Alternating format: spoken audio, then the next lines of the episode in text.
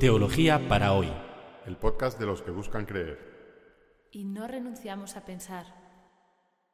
Una producción de la plataforma Acoger y Compartir.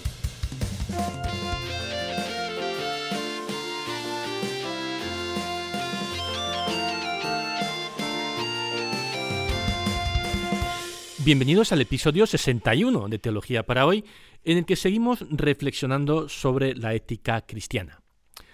Dedicamos el anterior episodio al concepto de bien común, el bien que es bueno porque es común, ¿se acuerdan? Y dijimos que ya hace mm, más de 2.300 años, 300 años antes de Cristo, Aristóteles ya había formulado que, que el ser humano solo puede alcanzar su potencial cuando se trabajaba sobre sí mismo al mismo tiempo que trabajaba con otros. Es decir, que los seres humanos llegamos a ser lo mejor que podemos ser cuando damos lo mejor de nosotros mismos, cooperando con otros en un trabajo común para lograr un fin compartido, que llamábamos bien común. Para Aristóteles, este bien común o el mayor bien común era la, el bienestar de la ciudad. Todos los ciudadanos compartían la preocupación y el trabajo por hacer una ciudad ¿eh? donde toda la convivencia fuera eh, pues algo compartido, algo logrado entre todos, que hacía una mejor ciudad al hacer mejores ciudadanos. Esa es la idea de polis ideal que tenía Aristóteles en su cabeza. Cuando todos los ciudadanos cooperan para producir juntos un bienestar compartido, en ese proceso cada uno de ellos adquiere la forma del ser que el filósofo identifica con la felicidad. Recordemos que para Aristóteles la felicidad no es algo que se tiene, es algo que se es, es una forma de ser, caracterizada por las virtudes para alcanzar esa forma de ser virtuosa, no hay otro camino que trabajar con otros en búsqueda del bien común. Esta es la felicidad sobre la tierra a la que aspiraba Aristóteles. ¿Cómo se compara esa idea con el, la idea cristiana de felicidad? O dicho de otra manera, ¿en qué consiste eso de ser feliz para, para un cristiano? Esta es la gran pregunta, decíamos, de la teología moral, que coincide con la gran pregunta de la ética aristotélica, aunque las respuestas difieran en qué consiste eso de ser feliz. El gran teólogo moralista del siglo XX, Bernard Herring, decía que la teología moral no tiene como cometido primero la adopción de decisiones ni los actos aislados como tales. Su tarea básica y su objetivo es conseguir una visión exacta, valorar las principales perspectivas y presentar aquellas verdades y valores que deberían ser el fundamento de las decisiones tomadas ante Dios. Bueno, ¿qué quería decir Herring con esto? Que la tarea de la teología moral no es solo, ni fundamentalmente, ni principalmente analizar los actos aislados. ¿Se acuerdan que antes del Concilio Vaticano II la teología moral, su tarea era analizar actos aislados, cómo se aplica la ley a este acto concreto. Herring dice, no, no, la forma de hacer teología moral debería ser no los actos aislados, sino su tarea básica y su objetivo es conseguir una visión exacta, valorar las principales perspectivas, sino colocar cada acto en perspectiva. De hecho, no se puede entender el acto humano si no está sobre un contexto. Las cosas que hacemos dependen, su significado y su valor moral dependen del contexto en el que se encuentren. no, quiere decir que, que, no es un situacionismo, depende de, de la situación, todo cambia. No, todo no cambia pero para entender qué significa un acto para una persona, hay que ponerlo en la perspectiva de la vida de esa persona y esa persona a su vez hay que colocarla en la perspectiva de la historia y de la sociedad. ¿A dónde quiero llegar? que para entender y valorar cada acto humano desde la fe, cada acto debe situarse en el contexto de una vida, de la vida de una persona. Y cada persona debe situarse en el contexto de su sociedad. Y cada sociedad hay que situarlo en el contexto de la historia. En último término, si yo quiero tener una perspectiva adecuada, una perspectiva de cualquiera de mis actos, debo situarla en mi vida y debo entender mi vida en la perspectiva de la historia de la salvación que Dios está realizando desde el principio de la humanidad y que sólo terminará cuando llegue el reino de Dios. Una historia que tiene su principio en la creación, en el Big Bang si quieren, en el origen de todas las cosas, tiene su fin en el juicio de Dios sobre la historia que tendrá lugar, y en el centro de esa historia se encuentra Jesucristo. Y mi vida personal, con sus actos, se encuentra en algún punto entre la muerte y la resurrección de Cristo y el final de la historia. Así que vamos a repasar, aunque sea en grandes brochazos, cuál es esa historia de salvación, porque sin tener esa historia de la salvación en la cabeza, no podemos valorar el acto moral lo que yo hago, ni siquiera mi propia vida. Empezamos. El universo no existe por casualidad. Dios ha creado el mundo y lo ha creado bueno. Y en ese mundo ha puesto a los seres humanos para que sean felices. Ese es el propósito de Dios, que los humanos seamos felices sobre la tierra y sobre esa creación renovada que Él tiene reservado para un futuro. Dios ha creado el ser humano para ser feliz sobre la tierra. ¿Qué pasó? Lo que la Biblia narra con la historia de, la fruta prohibida que come Adán y, que come, y, Eva, eh, que, que, obviamente es una forma fantástica de narrar algo muy profundo, ¿no? Es que eh, un señor y una señora se comieran una manzana. ¿no? Eso es una, una forma narrativa de decir algo profundo y es que el plan de Dios de hacernos felices se truncó porque los humanos sospechamos. Dijimos, bueno, Dios ha dicho que no comemos de la manzana o del fruto del, del, árbol, pero seguro que si me lo como voy a ser mucho más feliz. Es decir, que los humanos en vez de hacerle caso a Dios, decimos, no, no, esto de la, felicidad me lo gestiono yo, que además sé lo que me hago. Y lo que pasó es que, bueno, pues que no sabemos lo que hacemos. ¿no? cuando, cuando los humanos desconectamos de Dios y decimos, bueno, esto de la, de, la, de la, felicidad me lo voy a currar yo y además sé lo que me hago, nos equivocamos y nos pegamos un trompazo. Trompazo que en términos teológicos se llama pecado. El pecado no es más que decir, bueno, pues puedo montármelo sin contar con Dios, sin contar con los demás, y, ya verás que voy a ser mucho más feliz y sé lo que me hago. ¿no? Es cuando, cuando entramos en esta actitud, pecamos, cometemos pecados. Y todos los pecados se pueden, de alguna uno, no peca porque, porque por, por, por hacer el mal por el mal, ¿no? de alguna manera espera sacar algún provecho de un, de un, de engaño, de, de, una adicción. Uno, uno espera, espera ganar algo, pero uno no sabe lo que hace y, termina, y termina enfangado, ¿no? termina mal. Eso es el pecado. Y la historia continúa. Dios, para resolver el problema del pecado, el problema del mal, empezó una historia de amistad con Abraham, su mujer, Sara, y sus hijos, que es el comienzo de la historia de Israel, de la historia de los patriarcas, de la historia del pueblo elegido, que es una historia larguísima, que es posible que, algún día lo contemos con más detalle, pero que conduce, como sabemos muy bien, al nacimiento de Jesús. Y Jesús es el enviado por Dios para decir, venga, pues ahora inauguramos el reino de Dios y todos sois bienvenidos. Dios perdona todo sin ninguna condición, basta que vosotros transmitáis ese perdón los unos a los otros y vamos a construir una fraternidad que abarque a toda la familia humana. Ese es el mensaje de Dios, de Jesús, del reino de Dios.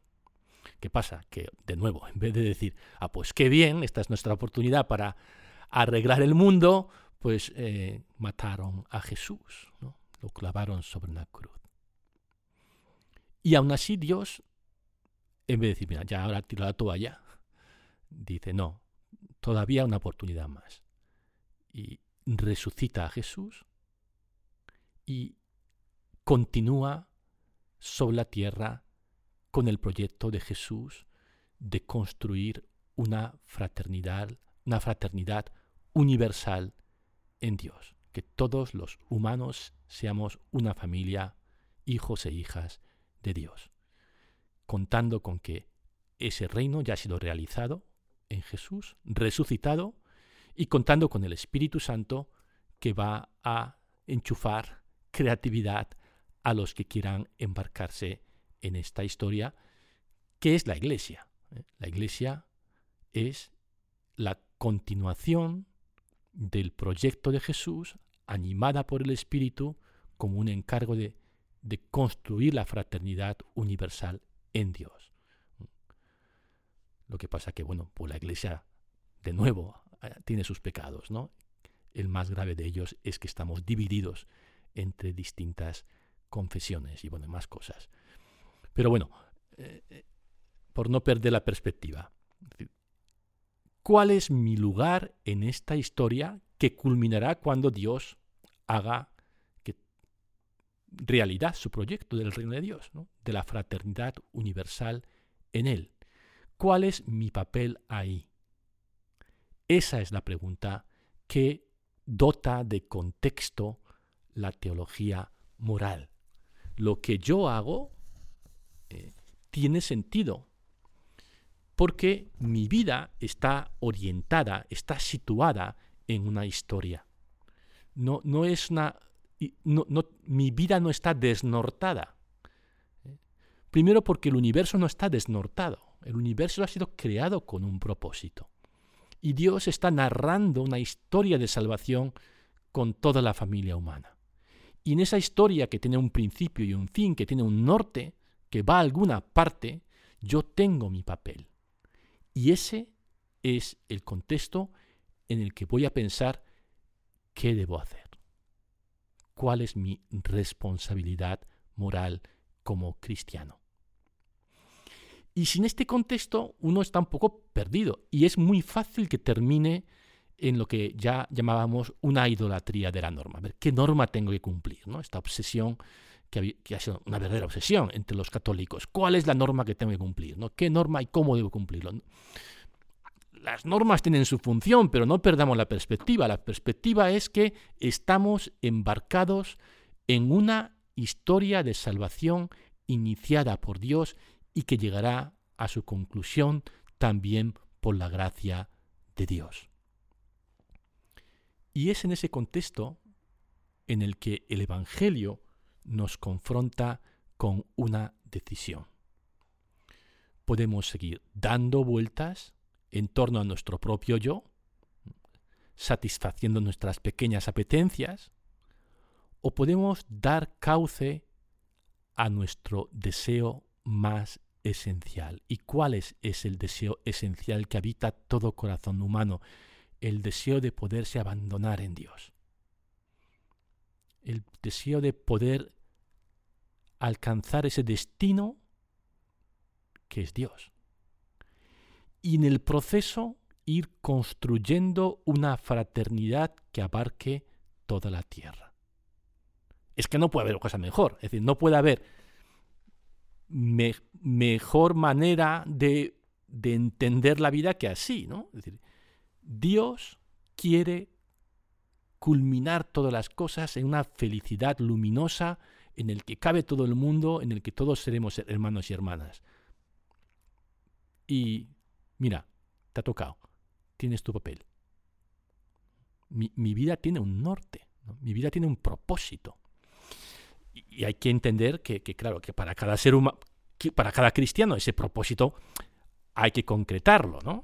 Eh, ¿Cuál es, cuál es, cómo oriento mi vida? A través de mi familia, a través del trabajo, a través de, un voluntariado, a través de qué? ¿Eh? ¿Cómo oriento mi vida hacia Dios de forma concreta? Ahí ya entramos ¿eh? en lo que es lo concreto y lo menudo y lo, mm, y lo detallado de, de, la moral, esas decisiones que orientan mi vida en lo concreto. Pero no perdamos la perspectiva tenemos un destino, tenemos un propósito, tenemos una fidelidad. Y eso da, eso da paz. Eso da paz, da sentido. Eh, literalmente, pone, pone, un sentido, pone una dirección a la vida. Y, y me llama a salir de mí. Porque no se trata de que yo satisfaga, que yo que yo esté a gustito, que yo satisfaga mis pequeñas apetencias, ni siquiera mis pequeñas apetencias espirituales. La espiritualidad cristiana no es para que tú te quedes, ay, qué bien, ¿no? Qué, qué, a gusto me siento con mi Dios, allí en mi corazón. No solo eso. ¿Cómo puedo salir de mí? ¿Quién me llama a salir de mí para embarcarme en ese proyecto que es más grande que yo, mucho más grande que yo, al que Jesús llamó el reino de Dios? que culmina en la comunión con Dios de todos los humanos. La ética cristiana o la teología moral está al servicio de este fin. Por lo tanto, no es solo un esfuerzo humano, es una iniciativa de Dios. Una iniciativa de Dios a la que yo respondo. Y Dios que me da su gracia, y yo respondo la gracia, y ahí hay un círculo virtuoso, ¿no? Eh, en el que hay un diálogo entre entre el creador y la criatura, que soy yo, y se va produciendo una transformación personal en comunidad, en sociedad, que con el que vamos avanzando hacia ese reino de Dios. El final de esa historia es la total manifestación del reino que no será una construcción humana, sino que vendrá de Dios y que se manifiesta y que culminará cuando Cristo se manifieste y seamos entonces, como dice la primera carta de Juan, semejantes a Él porque le veremos tal cual es. Al ofrecernos su amistad y la amistad de Dios, Cristo nos invita a ocupar nuestro lugar en el relato de salvación que Dios está desplegando en el tiempo. Y el Espíritu Santo nos va transformando a la manera de ser de Jesús, haciéndonos más semejantes a Cristo, mientras colaboramos con otros, vivimos una comunión con otros. Y esa comunión me lleva a renovar, a unas relaciones humanas distintas no, basadas en el dominio, sino en la libertad y en el respeto y en ayudarnos mutuamente y en compartir. Y todo eso, eh, todo eso es una, bola de bien que va creciendo como una, una, una eh, bola de nieve a través de la historia. Y, esa es la felicidad. La felicidad que propone la fe cristiana no es un consumo espiritual e individual, ¿no? donde yo tengo cosas que me gustan, la oración o lo que sea, que, bueno, que yo consumo de forma individual. Por supuesto, la, oración es muy importante, incluso la oración personal es muy importante, diría yo, imprescindible. Pero incluso la oración más solitaria está en conexión con la comunidad, con la comunión de los santos y con Dios que nos hace hermanos. Así que la felicidad que propone la fe cristiana es incomprensible sin el bien común, ¿eh? sin eso que se comparte. Y la felicidad que propone la fe cristiana es una forma de ser, no es algo que se tiene, es una transformación personal que vamos viviendo mientras,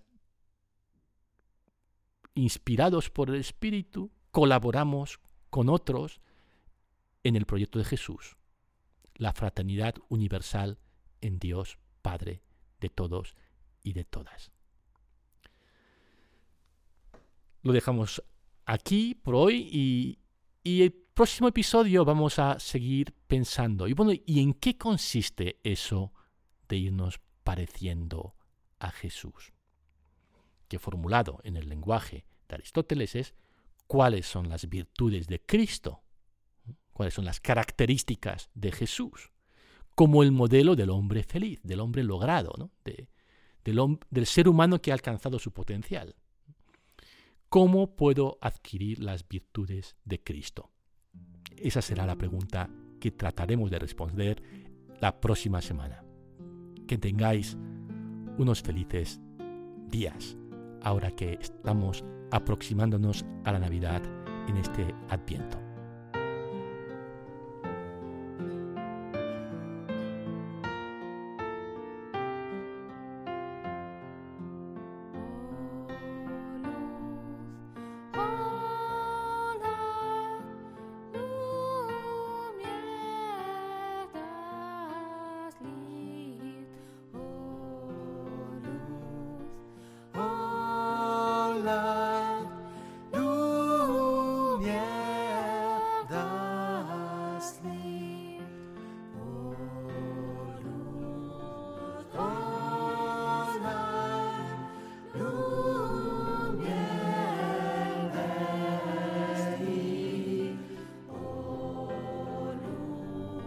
School.